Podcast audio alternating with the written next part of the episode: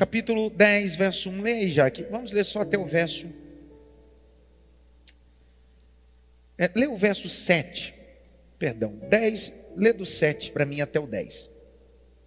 Então Jesus disse mais uma vez: Em verdade, em verdade lhes digo que eu sou a porta das ovelhas. Todos os que vieram antes de mim são ladrões e salteadores, mas as ovelhas não lhes deram ouvidos. Eu sou a porta. Se alguém entrar por mim, será salvo. Entrará, sairá e achará pastagem. O ladrão vem somente para roubar, matar e destruir. Eu vim para que tenham vida e a tenham em abundância. Eu queria que você apertasse pelo menos três mãos e dissesse para ele assim: Jesus é a porta para você. Jesus é a porta. Semana que vem nós teremos a conferência que vai iniciar a partir das 5 da tarde até as 7 e meia, o primeiro período, que você precisa fazer inscrição. No segundo período, que começa às 8 até às 10 e meia, é aberto. Então, culto de mentoria vai acontecer. Entretanto, nós vamos dar uma pausa na série, ok? Então, semana. É na outra ainda. Então, vai ter normal. Semana que vem eu vou falar sobre o. Continua a série. É na outra semana. Estou me antecipando. Semana passada eu comecei falando sobre a porta. Isso aqui gerou polêmica. Na verdade, isso apertou alguns parafusos em nós. Dentre a terceira revelação de Cristo, ele ser essa porta. Semana que vem nós vamos falar, ele é o pastor. Uma coisa está conectada à outra. Mas eu dei a vocês uma guisa introdutória sobre a problemática desse aprisco. Cercado de pedras, onde havia só uma passagem, uma porta estreita. Só que quem fazia a incumbência de ser a folha dessa porta ou dessa passagem era o pastor ou um guarda, um guardião levantado pelos pastores. Até porque esse aprisco se ajuntava não só um rebanho, mas outros rebanhos. Uma das coisas que às vezes a gente precisa ter o cuidado é o seguinte: a Bíblia diz que Davi era pastor. Davi era o quê? Pastor. Só que a Bíblia diz que um dia os seus irmãos estão no campo para uma guerra, uma guerra célebre. A guerra é contra os filisteus e tem um Golias, três metros de altura, que está afrontando o povo hebreu ou o povo de Israel por 40 dias, o povo está amedrontado. O texto diz que Jessé, o belemita, decide chamar o seu filho mais novo de oito filhos que ele tinha, chamado Davi, que era pastor, e diz: vai ao campo, leva efa de farinha, queijo, etc. Só que tem um detalhe que às vezes você, quem sabe, passou despercebido. O texto diz que antes de Davi sair para levar queijos no campo, ele chamou um guarda, um soldado, para que cuidasse das ovelhas. Está escrito assim no texto de Samuel. Por que, que ele chama um guarda para cuidar das ovelhas? Porque Davi sabia que o guarda tinha incumbência da proposta que Jesus está dizendo. Em, durante a noite, enquanto as ovelhas no aprisco dormem, o guarda, quando não tem um pastor, faz isso, vigia o rebanho para que o lobo e nenhum ladrão pudesse invadir e roubar. Jesus está falando disso. Só que quando os pastores chegavam no aprisco e se tinha cinco rebanhos, as ovelhas que no máximo um pastor fazia ou cuidava, segundo a cultura judaica, era cem. Não se podia cuidar mais de cem. Por isso que Jesus propõe uma parábola com três verdades. Lucas capítulo 15, verso 3, em singular, propôs esta parábola. A primeira parte da parábola, ele diz assim: um pastor tinha 100 ovelhas. Era um limite que se podia, de forma, organiz... de forma organizacional, ou de forma é, patente, visível, de forma ordeira, se administrar as ovelhas, era no máximo 100. Por isso que Jesus propõe: um pastor tinha 100 ovelhas. É disso. Então, quando esses pastores chegavam na porta, e se ele tinha 100 ovelhas, o outro tinha 100 ovelhas, o outro tinha 100 ovelhas, quando ele gritava, ou fazia qualquer tipo de comunicação a qual as ovelhas estavam acostumadas a ouvi-lo, identificava não pela beleza dele, ele poderia ter mudado o penteado, ele poderia ter mudado a roupa, ele poderia ter mudado, até tomado o sol. Só o que ele não muda é a tonalidade da voz. A ovelha não conhece o pastor pela aparência, a ovelha conhece o pastor pela tonalidade de sua voz. Então, quando ele gritava, ou falava, ou dava qualquer tipo de comunicação verbal, oral, as ovelhas diziam: é meu pastor. Eu posso estar no meio desse rebanho, com várias outras ovelhas, mas eu conheço a voz do meu pastor. Isso aí não vamos tratar semana que vem um pouco mais. Só que Jesus decide dizer: Eu sou a porta. Grite bem alto, porta. Mais alto, porta. Uma das coisas, algumas coisas Jesus está destacando sobre dizer Ele é a porta. E uma das coisas é que a porta traz a ideia de acesso. Sabe? O que mudou a vida dos hebreus na Síria, quando Assuero era rei, na época de Esté, foi que Mordecai decidiu ficar na porta. Vou de novo. Se Mordecai ficasse em casa, não aconteceria nada. Só que o texto diz que ele decidiu ir para a porta do castelo. E o texto diz que naquela noite Deus tirou o sonho do rei. E quando Deus tirou o sonho do rei, ele gritou e disse assim: Me traz o livro de crônicas das histórias do rei. E ele vai consultando as histórias do rei. E o texto diz, a história diz que repentinamente, alguém pode dizer assim: Acaso se leu a história de Mordecai? Quem acredita em acaso não acredita na divindade de Deus. Não existe acaso, existe propósito. Vou de novo. Não existe coincidência, existe o Cristocidência. O cara abre o livro o escriba está lendo a história, e a história é a história de Mordecai, quando Mordecai acabou com a trama, e alguém gritou: Isso foi o que ele fez. Mordecai estava na porta, e naquele dia Deus decidiu honrar Mordecai na porta. Quando Jesus está dizendo eu sou a porta, Ele está trazendo a ideia de transicionar. Ninguém entrava numa cidade medieval se não fosse pela porta. O que Jesus está dizendo é: enquanto você está do lado de fora, você está fora do propósito, mas quando você passa pela porta, você acessa a cidade, acessa meu coração, acessa o meu propósito. Porta, grite bem alto, porta, mais alto, porta. Você já viu mãe invocada com filho? Quando o filho tem 15, 16, 17 anos, que ele já se acha independente? Já viram, né? O pai e a mãe às vezes dão um grito em casa assim: da porta para fora você faz o que você quiser mas da porta para dentro, quem manda? É isso que Jesus está dizendo essa noite. Ninguém fala nada. Você achou que a porta era só vitória? Jesus disse: Eu sou a porta. Eu não te obrigo a entrar para o aprisco, mas se entrar, tem que seguir as minhas regras. Vou de novo.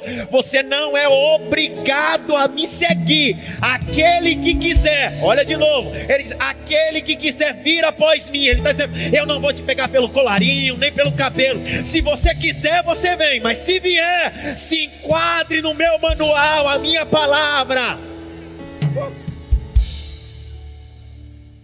Por isso que é mais fácil ficar do lado de fora. Grite bem alto a porta. A porta representa responsabilidades judiciais. Quando se precisava resolver uma coisa dentro das cidades, tinha uma situação judicial, criminal, moral, ética, um julgamento. O fórum não ficava dentro da cidade, não. A monarca, os juízes não ficavam dentro da cidade. Sabe onde ficavam os juízes? Nas portas. O povo trazia suas causas na porta, e era na porta que ele recebia o decreto, a condenação. Porque a condenação poderia trazê-lo o benefício de voltar para a cidade, ou ser expulso da cidade, ou morrer na porta apedrejado. Vixe. Quando Jesus grita, Eu sou a porta, ele está dizendo: Cuidado, que a porta pode revelar três princípios para você ou você volta para a cidade, ou você é expulso da cidade, ou você morre na porta. É essa a ideia da porta. Abre comigo o Deuteronômio, por favor. Capítulo 17, verso 1 a 5. Quando Jesus disse eu sou a porta, ele está dizendo disso. A porta aponta para juízo, processo judicial, coisas que precisam ser resolvidas. Lê. Não sacrifiquem ao Senhor seu Deus um novilho ou uma ovelha em que haja imperfeição ou algum defeito grave, pois isto é abominação ao Senhor seu Deus. Se no meio de vocês, em algumas cidades que o Senhor seu Deus lhes dá, aparecer algum homem ou mulher que proceda mal aos olhos do Senhor seu Deus, transgredindo a sua aliança, que vá, sirva a outros deuses e os adore, ou faça isso com o sol, a lua ou todo o exército do céu o que eu não ordenei. E se isto lhes for denunciado e vocês o ouvirem, então devem indagar bem. E se for verdade, certo que se fez tal abominação em Israel, devem levar o homem ou a mulher que fez este malefício aos portões da cidade e apedrejá-los até que morram. Pessoal, quando Jesus disse eu sou a porta, ele está dizendo isso. Essas portas decidiam destino essas portas decidiam destino. Quando Jesus se levanta, ele não está falando só de uma porta de um aprisco, ele está falando de uma porta judicial. Ela pode absolver, mas pode condenar. Ela pode te proteger, mas ela pode te expulsar. Porque o evangelho é amor, mas também é justiça. Não adianta apresentar o céu se você não sabe aonde você está hoje, que é o inferno. O evangelho não começa te apresentando o futuro, te começa apresentando o presente. Porque se o evangelho te apresentar o futuro que é o céu, você nunca vai valorizar quanto você não souber o que você está vivendo hoje, que é o inferno. Então a ideia do evangelho é vá para a porta, porque o que você merecia era ser apedrejado. O que você merecia, o que eu merecia, o que nós merecíamos era estar mortos na porta. Mas Jesus está dizendo: Eu vim para que vocês tenham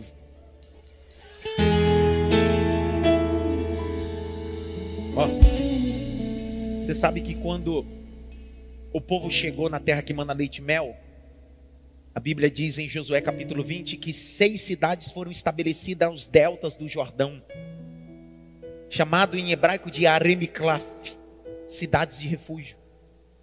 Essas cidades davam proteção aos indivíduos que cometiam erros sem intenção, juridicamente chamado de crime culposo aos leigos, quando utilizam a expressão crime culposo, traz a ideia de alguém que tem culpabilidade, ao contrário. Culposo é alguém que não teve intenção de matar. Doloso, sim. Então só tinha acesso a essa cidade de refúgio, essas cidades, quem cometeu um erro, mas fez sem intenção. Só que para que ele pudesse ter acesso a essas cidades de refúgio, que eram seis, eles tinham que chegar na porta da cidade, Josué capítulo 20. E haviam juízes e anciões na porta, e o homem tinha que declarar o que fez. O texto diz que os anciões ouviam a voz do homem, escutava toda a sua história, e o vingador do sangue vinha atrás. Quem era o vingador do sangue? O parente mais próximo que estava vindo atrás para vingar o sangue. Só que se esse camarada não tivesse acesso pela porta à cidade, o vingador do sangue matava ele. Mas se os anciões ouvissem a história e fosse convincente e sondasse a situação, abria-se a porta, o vingador do sangue ficava do lado de fora e o homem encontrava guarida. É isso que Jesus está dizendo: ei, o diabo veio, as coisas vieram, os falsos profetas vieram para matar, roubar e destruir, mas eu te dei vida dentro da cidade de refúgio. Quando Jesus disse matar, roubar e destruir, ele não está correlacionando ao diabo, mas os falsos profetas. Entretanto, eles são mensageiros do próprio diabo. Deturpam um princípio, Jesus está dizendo: a porta, grite bem alto, a porta. Quando Jesus disse eu sou a porta. Abre comigo Neemias capítulo 6. Quantas portas foram restauradas em Jerusalém por Neemias? Ninguém sabe mais. Quantas portas foram restauradas em Jerusalém por Neemias?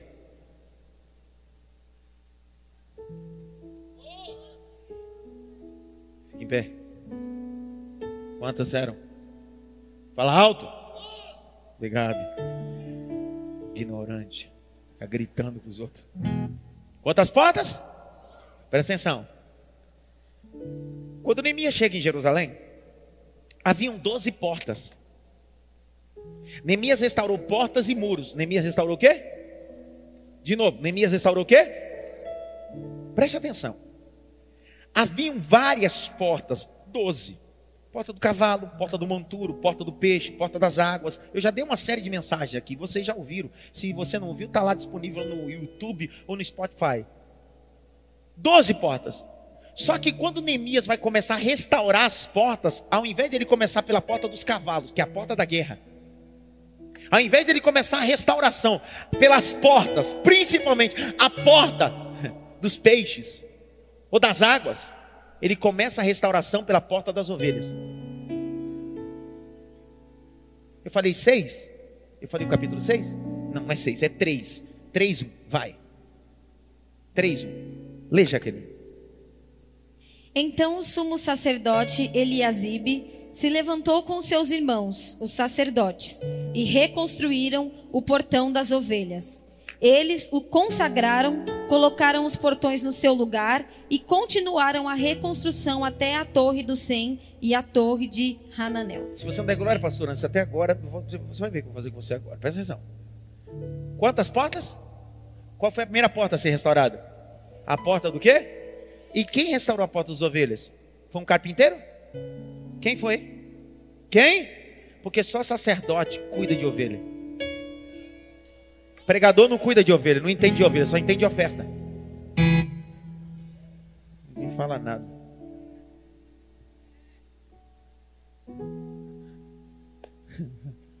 Mais forte do que eu. Presta atenção. As portas das ovelhas estão sendo restauradas por sacerdotes. Por quem? Por quem, pessoal? A primeira porta a ser restaurada é a porta das ovelhas. Jesus está na porta. Jesus está apontando para a restauração de Jerusalém. Quando Neemias vai restaurar Jerusalém, ele está dizendo: Jerusalém não começou restaurando-se pela porta dos cavalos. A primeira porta a ser restaurada foi a porta das ovelhas. Jesus está nessa porta, ele está dizendo assim: Eu sou essa porta não haverá vitória na porta dos cavalos se você primeiro não ser uma ovelha e passa por esse essa porta. Grite bem alto, Jesus é a porta. Mais alto, Jesus é a porta. Vou falar outra coisa. Quantas portas foram restauradas? A partir da segunda porta em diante, todas as portas, todas as portas têm fechadura. Todas elas têm fechadura. A única porta que foi restaurada no tempo de Neemias, que não tinha fechadura, era a porta das ovelhas. Porque na porta das ovelhas não tem fechadura, ela está pronta, esperando alguém que se submeta ao pastoreio de Cristo. Dois, é a única porta das doze que teve unção é a única porta das doze que teve óleo da unção na porta, porque isso apontava para um cerimonial que o pastor fazia quando a ovelha entrava. Ele ungia a ovelha para que os insetos não pousassem nos seus orifícios e colocassem óvulos e deixassem ela morta ou adoentada. O que Jesus está dizendo é: se você entrar pela porta, eu te unjo, eu te protejo, eu te guardo, porque eu sou teu pastor pastor, desculpe, mas eu preciso correr. Grite bem alto: Jesus é a porta. Pastor, por que Jesus é a porta? Ele é a porta desse aprisco. Por isso que o salmista diz. No Salmo 23, que é o salmo do que, pastor? É o salmo do pastor. Ele me leva a águas tranquilas a paz dos Põe Salmo 23. Põe na tela o Salmo 23, assunto. Eu quero ler. O Senhor é meu pastor e nada me faltará. Dois. Ele me faz repousar em pastos verdejantes. Leva-me junto das águas de descanso. Refrigera minha alma. Guia-me pela veredas da justiça por amor do seu nome. Ainda que eu ande pelo vale da sombra da morte, eu não temerei mal algum, porque sei que tu estás comigo. O teu bordão, teu cajado me consola. É agora, prepara uma mesa na presença dos meus adversários. Unja minha cabeça, unja minha cabeça. Pode não entra no aprisco, porque pode não se submete a unção nenhuma e nem a cajado. Pode rouda o aprisco mas não entra pela porta. Porque para entrar pela porta, tem um pastor lá, com vara, cajado e óleo. Vou de novo. É mais fácil ficar rodando o aprisco e dizendo: Eu faço parte desse rebanho, eu faço parte dessa igreja, eu faço parte dessa denominação, mas nunca se submeteu a entrar pela porta, porque entrar pela porta tem que se submeter a um cajado, a uma vara e ao óleo. Levante as suas mãos para o alto, já que você vê assistir, assiste mesmo, mas se vê adorar, adora. Levante o mais alto que você pode. Jesus é a porta. Ele está dizendo: Eu tenho vara, eu tenho cajado e eu tenho óleo da unção sobre ti. Abra a boca, diga glória.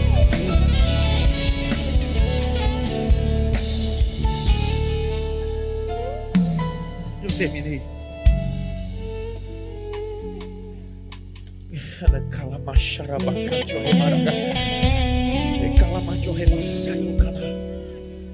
Ei, irmão, Jesus está dizendo: Eu sou essa porta.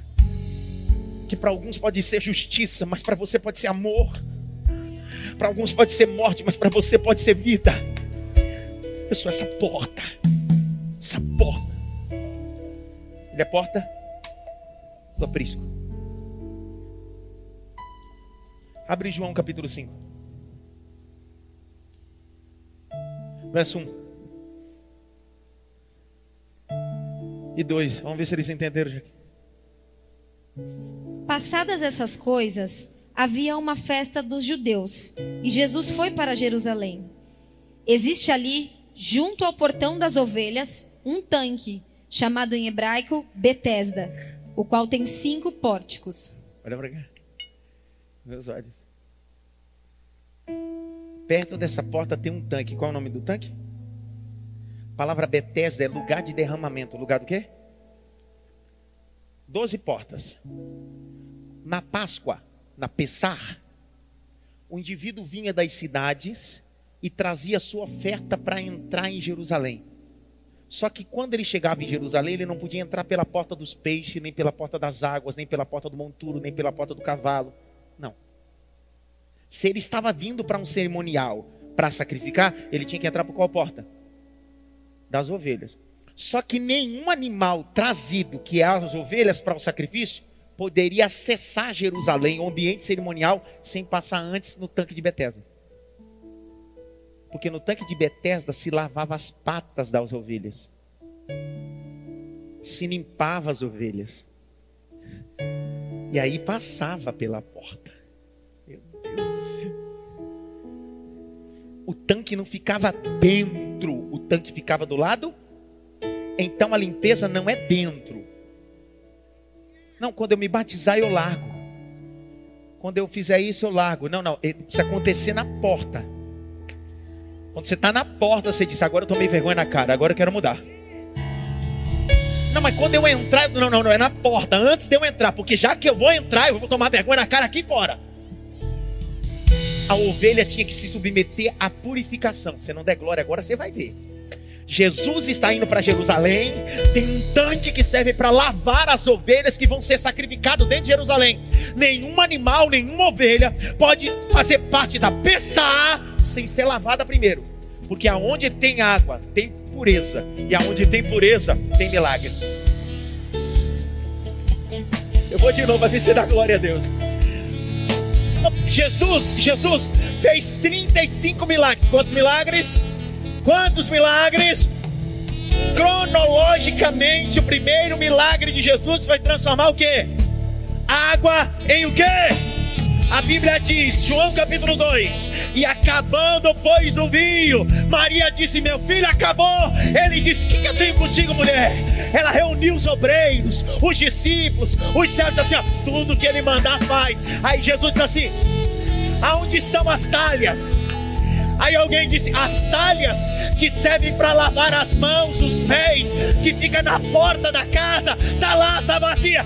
Enche as talhas, porque eu só opero milagre no ambiente onde alguém foi lavado. Não há milagre no ambiente de imundície. Não há milagre no ambiente de adultério, fornicação, prostituição. Não há milagre no ambiente de mentira, de lascívia, de luxúria. Não há milagre. Por isso que Jesus está dizendo: hoje eu sou a porta. Eu sou a porta. Eu sou a porta. Eu sou a porta. Eu não sou um portal. Sou a porta. Eu não sou uma filosofia, sou um estilo de vida. Grite bem alto, eu sou a porta. Quem está dizendo isso? Mais dois minutos eu termino, você dá um glória. Eu sou o quê? Eu sou o quê? Porta. O alfabeto hebraico tem 22 letras. Quantas letras? Você sabe que o hebraico é acróstico. Por detrás da letra tem uma palavra.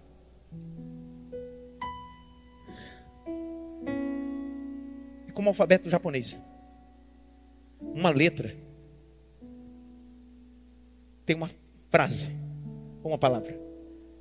Por exemplo, amigo na escrita japonesa. Depois você procura, é tão bonita. Aponta para a cruz. Em japonês, amigo. Aponta para a cruz. Uma acróstico. Hebraico é assim. Só que o hebraico é assim. Fora ter 22 letras, cada letra é um acróstico, também ela tem um valor numérico. Ela não é só um alfabeto. Tem um valor numérico. Jesus está dizendo, eu sou o quê? A palavra porta é uma letra hebraica. Dalet. Dalet. Dalet é a quarta letra do alfabeto hebraico. Tem um valor numérico de quatro.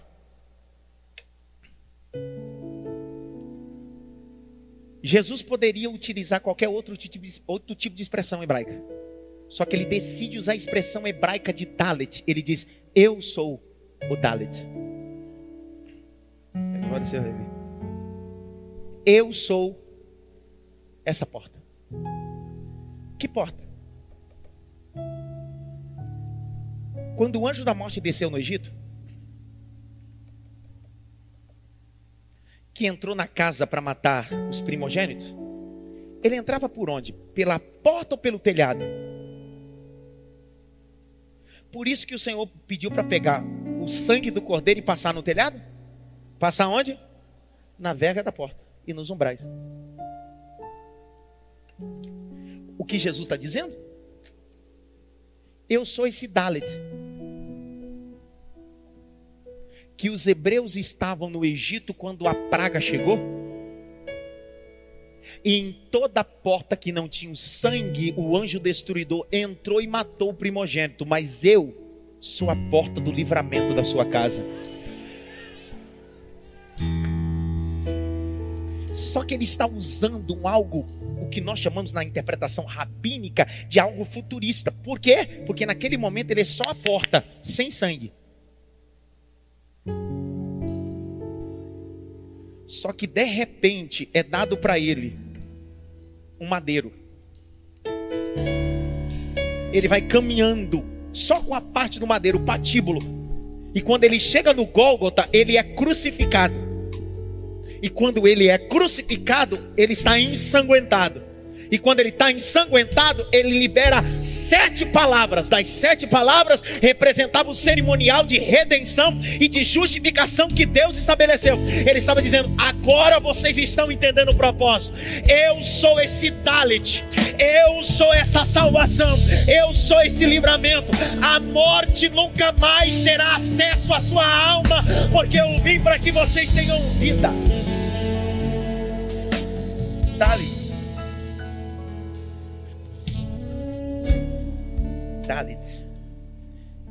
Valor numérico de quanto? De quanto? Valor numérico de 4. A interpretação rabínica vai dizer que Dalit aponta para a totalidade da criação. O 4, totalidade da criação. Veja. Engraçada a interpretação rabínica. Por que, que Jesus disse eu sou Dalit? Por que, que eu sou o número 4? Simples. Quatro estações: outono, inverno, verão e primavera. Quatro tipos de criação: mineral, vegetal, animal e humano. Quatro forças físicas básicas: gravidade, eletromagnética, nuclear potencial e nuclear fraca. A tradição grega diz que tem quatro elementos: água, fogo, terra e ar. Existem quatro pontos cardeais: norte, sul, leste e oeste. Que Jesus está dizendo, eu sou o Dalit, ele está dizendo, se você for em qualquer religião, em qualquer cosmovisão, eu sou a totalidade em tudo.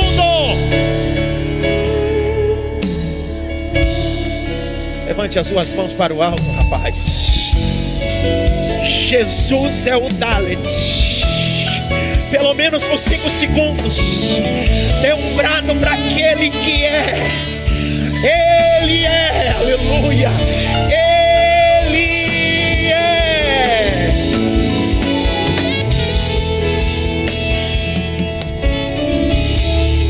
Talit tem um valor numérico de quatro. O que Jesus está dizendo é: eu sou essa totalidade. Sendo de glória, agora você vai ver. A Bíblia diz que pegaram três a paz, disseram bem assim: vamos jogar vocês na fornalha. Amarraram as mãos dele, amarraram os pés dele, pegaram Sadraque, Mesaque e Abidineiro e jogaram na fornalha. Aí o rei disse assim: Deixa eu ver o que está acontecendo. Quando ele olha, ele diz assim: Que coisa estranha. O que é que tem estranho, meu rei? É que eu joguei três, mas agora eu estou vendo quatro.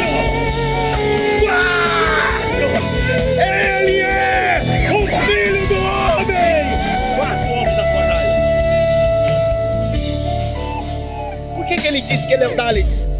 Por que, que ele disse que é o Dalit? Valor numérico de 4. Ele está dizendo, simples, se você quiser encontrar a porta, você não precisa ler muitos livros da Bíblia.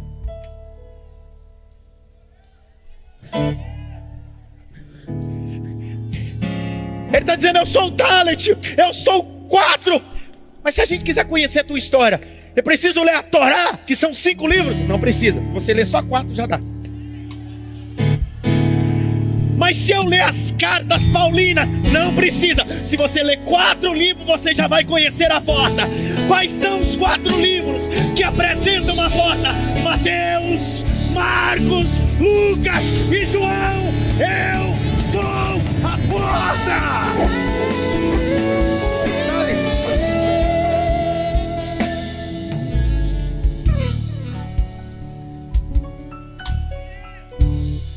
Você sabe que a palavra eu sou no tetagrama tem quatro letras. Vou de novo. A Bíblia diz em Êxodo 3,14: quando Deus se apresenta, a vocalização hebraica não tinha ainda vogais. As vogais foram colocadas pelos maçoretas no século 10. Antes era só consoantes. Quando Deus se apresenta como eu sou, são quatro letras hebraicas, impronunciáveis, porque são consoantes.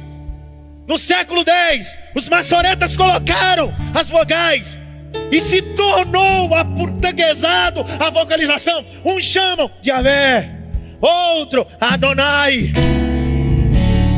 Só que não dá para pronunciar. Por quê? Porque se você tira as vogais, são quatro letras. O que Jesus está dizendo é: Eu não sou só um profeta, eu sou Deus do Êxodo, capítulo 3, 4. Eu sou Deus impronunciável.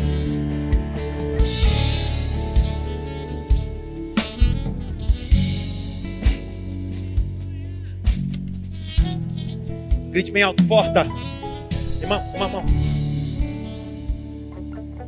na Páscoa judaica, existe o Seder. Seder são os cerimoniais. São as direções que são feitas na Pessá, chamada de Seder. É o que vai acontecer na Páscoa. Os ritos. Você sabe que o judeu toda Páscoa, no Seder, cunho obrigatório ele tomar quatro cálices de vinho. Quantos cálices? Quatro cálices de vinho. Na cerimônia da Páscoa, no ceder, ele precisa tomar quatro cálices de vinho. E cada cálice aponta para um princípio que aponta para Cristo. Ele está pautado em Êxodo capítulo 6, versos 6 a 8. Passou onde o senhor quer chegar? E eu fechei a Bíblia. Jesus está dizendo: Eu sou esses quatro cálices. Por isso que quando Jesus está na ceia, está passando mal? Não? Ah. Presta atenção. Quando Jesus na pega o cálice, Jesus olha e diz assim: Esse é o novo testamento. No meu? Jesus está dizendo: Eu sou o quarto. Eu dou dois versículos e termino. Jesus está dizendo: Eu sou a porta. Se você quiser ter salvação, você precisa passar por essa. Não adianta pular o muro. Quem pula muro é ladrão. Ele está dizendo: Quer ter salvação, passa pela porta.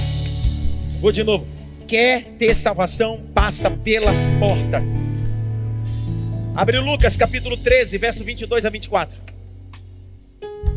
Pastor, tem problema se não entrar pela porta? Vou dar dois, três versículos aqui, só ler e eu dou a bênção apostólica. Tá aí, lê, Jaque.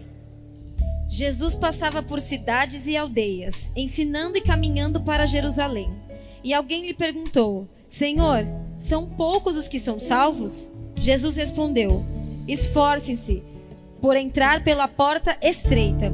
Pois eu afirmo a vocês que muitos procurarão entrar, mas não conseguirão. Jesus está dizendo: se você não entrar por essa porta, você não será salvo. Mateus capítulo 7. Passou por que eu tenho que passar por essa porta? Não é a porta da igreja da cidade de Máfia, eu estou falando de uma porta espiritual que é Jesus. Você passou pela porta da igreja, mas nunca passou pela porta da graça capítulo 7, verso 13 e 14. Leia aí. Entrem pela porta estreita, porque larga é a porta e espaçoso é o caminho que conduz para a perdição, e são muitos os que entram por ela. Estreita é a porta e apertado é o caminho que conduz para a vida, e são poucos os que o encontram. Atos capítulo 4, verso 8 a 12, eu fechei a Bíblia. Jesus é a porta da salvação. Lê, Jaque. Então Pedro, cheio do Espírito Santo, lhes disse: Autoridades do povo e anciãos, visto que hoje somos interrogados a propósito do benefício feito a um homem enfermo e do modo como ele foi curado, saibam os senhores todos e todo o povo de Israel que, em nome de Jesus Cristo, o Nazareno, a quem vocês crucificaram e a quem Deus ressuscitou dentre os mortos, sim, em seu nome é que este está curado na presença de vocês. Este Jesus é a pedra que vocês, os construtores, rejeitaram, mas ele veio a ser a pedra angular, e não há salvação em nenhum outro, porque debaixo do céu não existe nenhum outro nome dado entre os homens pelo qual importa que sejamos salvos. Quem é a porta da salvação? Mateus 1, 21. Põe na tela e a gente vai ficando em pé. Mateus 1, 21. Vai ficando em pé. Ela dará luz a um filho. E você porá o nome dele de. E ele fará o quê?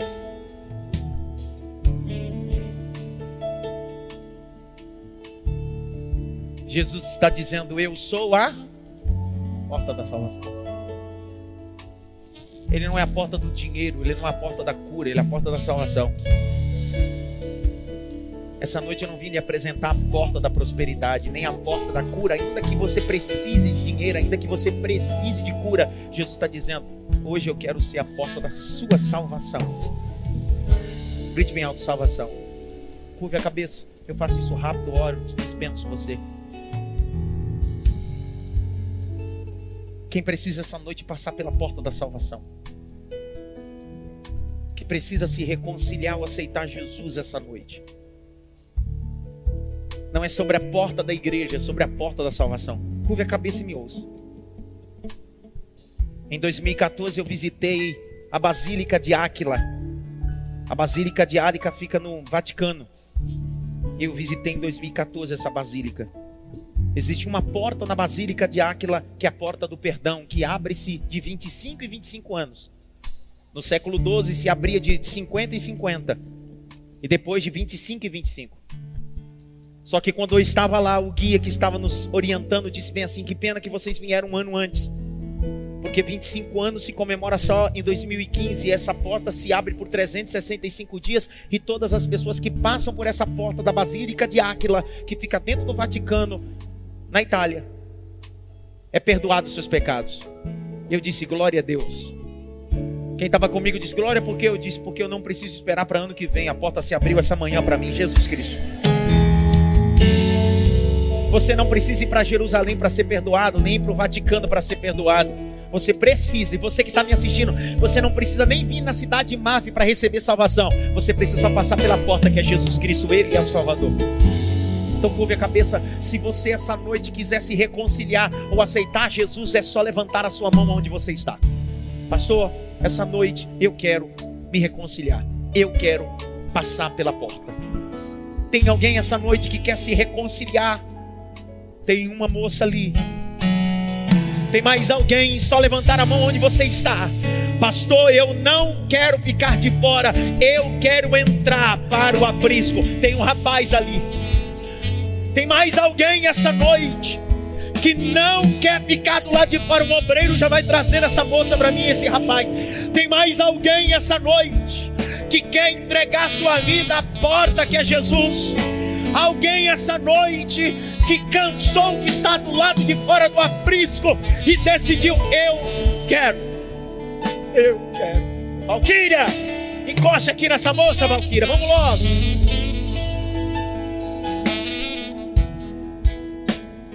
Grite bem alto: Jesus, mais alto: Jesus, é a porta, é a porta, é a porta, é a porta, é a porta. Jesus é a porta da salvação. Tem mais alguém essa noite? Tem aquela moça, queria uma obreira, mais águia. Que... Irmão, nós precisamos tratar as pessoas que aceitam Jesus e reconcilia igual os, os vendedores do Braz. Porque na minha época, quando alguém reconcilia, aceita Jesus, a gente celebra, se alegra. Eu amo alma, irmão. Tem mais alguém aí? Mais alguém que queira se reconciliar com Cristo? Passar pela porta? Passou? Eu já passei pela instituição. Está me faltando passar só pela salvação. Eu quero me reconciliar com Cristo. Eu quero voltar para o aprisco. Tem mais alguém?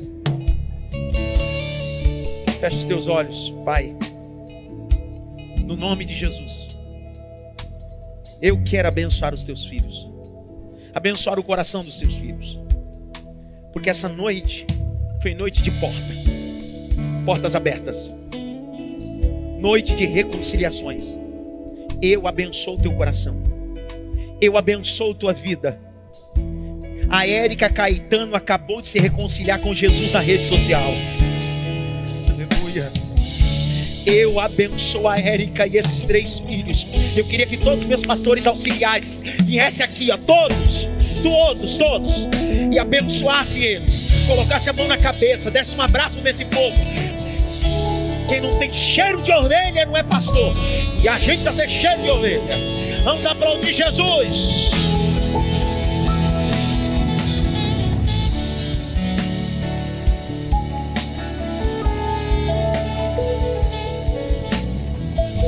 Evangelista Arthur já vai pegar o WhatsApp desse povo lindo para estar no domingo já na sala do discipulado. Se você é novo convertido, você precisa ser discipulado, acompanhado, está chegando aqui. Permita-se ser discipulado. Amém? Levante as suas mãos para o alto. No final, o envelope da oferta de gratidão que toda ceia nós entregamos a Deus é um hábito da nossa igreja. Quem é membro sabe ok? Se você é visitante, você não precisa pegar. Só quem é membro da igreja e sabe dos nossos costumes de agradecer a Deus toda a ceia. Toda a ceia nós entregamos uma oferta de gratidão por aquilo que Deus fez no mês anterior, agradecendo por tudo que Ele tem feito. Amém? Levante as suas mãos, que a graça do nosso Senhor e Salvador Jesus Cristo, o grande amor de Deus Pai, a consolação e a união do Espírito Santo seja com todos, não só agora, mas para todo sempre. Só quem passou pela porta que é Cristo, diga amém. Um beijo.